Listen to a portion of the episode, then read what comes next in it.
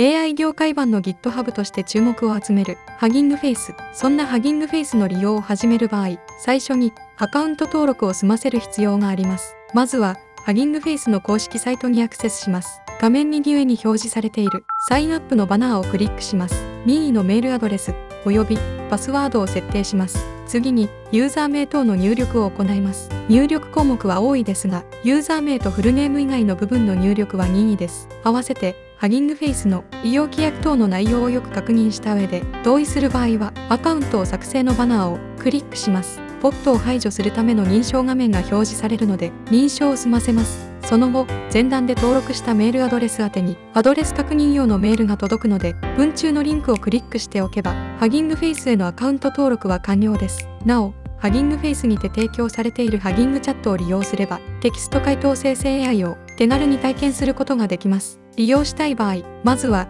画面右上に表示されているハンバーガーメニューをクリックし、展開されるアコーディオンメニューから HuggingChat を選択します。 Hugging Face のアカウントでサインインのバナーをクリックします。なお、アカウントが未作成の場合、ゲストとして利用することを選択することも可能です。ハギングフェイスのアカウントでのログインを選択した場合、ハギングチャットによるアカウント情報へのアクセスを許可します。すぐに、ハギングチャットのインターフェースが開きます。チャット GPT を日頃から使っている人にとっては、見慣れたインターフェースです。日本語で質問を投げかけると、応じて日本語で回答してくれます。英語で回答があった場合は、改めて日本語で回答してといった要領で指定すると良いです。ただし、ハルシネーションは生じてしまうことがあります。なお、デフォルトの状態では、ハギングチャットはリアルタイムの情報について参照、回答することができません。例えば、東京の今日の天気を教えてのように尋ねると、回答が不可能である旨がレスポンスされます。ただし、サーチウェブのボタンをオンにすれば、ハギングチャットはオンラインの情報を収集できるようになります。その後は、